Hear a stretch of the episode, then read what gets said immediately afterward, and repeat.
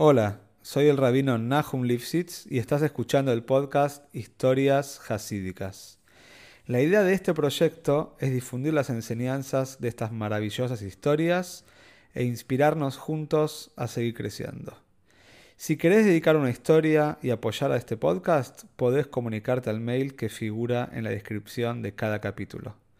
Muchas gracias por escuchar y que lo disfrutes. Esta historia es en Shus del Hayal de Tzvis Hashem, Shalom Deiver Akoyen, Ben Zalmen, Misrahi. Vamos a contar una historia relacionada todavía con Purim, como sabemos, para un Hosid, cuando pasa un Yom cuando pasa un Yom de Pagro, una fecha especial en el calendario, no es una fecha que pasa y nada más, sino que también tiene que producir un impacto, tiene que producir una influencia para todo el año. Entonces, se cuenta la historia de el Purim, el famoso Purim en la ciudad de Frankfurt. Estamos hablando en el año 1612. Frankfurt en Alemania tenía una población judía de solamente 3.000 personas.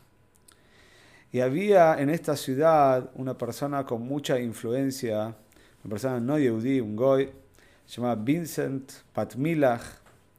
Era un hombre de mucho poder y mucha influencia en la ciudad y lamentablemente era un hombre que odiaba a los judíos, era muy pero muy antisemita. Y él solía, por costumbre, cuando se emborrachaba con los amigos, entraba al gueto, entraba al barrio judío de Frankfurt y empezaba a pegar a la gente, a molestar a la gente, a veces hacía pogromim, incendiaba casas. Realmente los Yehudim sufrían muchísimo de este hombre, de Vincent Patmilach y de todos sus amigos. Así que decidieron organizarse, así como en su momento fue también el levantamiento del gueto de Varsovia. Bueno, acá también hubo un levantamiento, los Yehudim ya cansados se organizaron y entre los Yehudim que tenían más fuerza, entre los fortachones, decidieron darle el merecido a Vincent y que la próxima vez que llegue borracho con sus amigos a molestar, entonces le van a dar su merecido. Y así fue que la próxima vez que llegaron este grupo de personas, los judíos estaban esperando, ya con, también con armas caseras, con palos, y le dieron su merecido y para que no molesten más, hicieron lo que tenían que hacer. Como dijimos, esta Keilah en Frankfurt era una Keilah que tenía una vida espiritual hermosa, creciente, y a pesar de que los Yehudim quizás en número no eran tantos, pero los Yehudim tenían mucho éxito en la ciudad y la economía de la ciudad también eh, dependía un poco de los Yehudim. Eran, los Yehudim eran eh, comerciantes exitosos, trabajadores, y por eso es que por eso es que a los ojos de algunas personas eran mal vistos. Aparte, en Frankfurt había una feria nacional o internacional que ocurría una vez por año y en ese momento los Yehudim de la ciudad tenían mucho rédito, tenían muchas ganancias de todas las ventas que se hacían. El rey de Alemania, que en ese momento llamaba Matías, era un rey que él apreciaba mucho toda la ayuda y todos los impuestos, el dinero que recaudaba justamente los Yehudim. Al ser Frankfurt una ciudad comercialmente exitosa y los Yehudim en particular, los Yehudim pagaban gran parte de los impuestos que iban para la corona, iban para el rey Matías, y por eso es que él siempre los trataba bien, tenía un buen kesher, tenía una buena relación con los Yehudim. Y tal fue así que cuando antes de coronar a este rey, a este rey Matías, él decidió que tenía que elegir una ciudad para ser coronado después del fallecimiento de su padre, no eligió nada más ni nada menos que la ciudad de Frankfurt. Lo que pasó fue que cuando el gobernador de la ciudad se enteró, empezó a organizar todo un teques, todo un acto, por supuesto, de coronación, toda una fiesta popular de toda la ciudad que había sido tenido el shus, el honor de ser elegida para la coronación del próximo rey. Todos estaban muy contentos, excepto Vincent Panmilach. ¿Por qué? Porque la reunión comunal de todo ahí en, la municipalidad de Frankfurt con el gobernador, cuando estaban organizando todo el acto de la coronación, Vincent se paró, aprovechó la situación para descargar todo su odio a los Yehudim. Dijo, quiero decir lo siguiente, el rédito, la ganancia de toda esta coronación, quién va a ganar en todos estos actos y todas estas eh, miles de personas que van a llegar a nuestra ciudad y las ventas que se van a producir. Principalmente quien va a ganar con todo esto son los Yehudim de la ciudad, que siempre nos molestan, que siempre se quedan con nuestro dinero. Así que yo declaro y yo quiero apoyar una emoción, quiero eh, un proyecto para que los Yehudim se reduzca la cantidad de Yehudim que vivan en esta ciudad.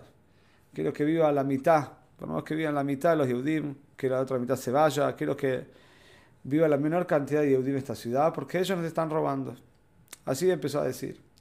La gente, alguno lo escuchaba, otro no lo escuchaba, pero tenía, él era una persona importante, tenía personas que lo apoyaban, y de repente Vincent Padmilas dijo que él está dispuesto a hacer una huelga junto a todos los panaderos de la ciudad para que durante los días de la coronación, de la fiesta de la coronación del rey, no haya un pedazo de pan en toda la ciudad. La gente va a tener que hornear sus panes que por supuesto en 1600 era complicado, la gente no todos tenían hornos en las casas, los hornos estaban en las panaderías, eh, las panaderías tenían una función muy importante, pero él quería hacer una huelga para que no haya pan en toda la ciudad durante la coronación del rey Matías.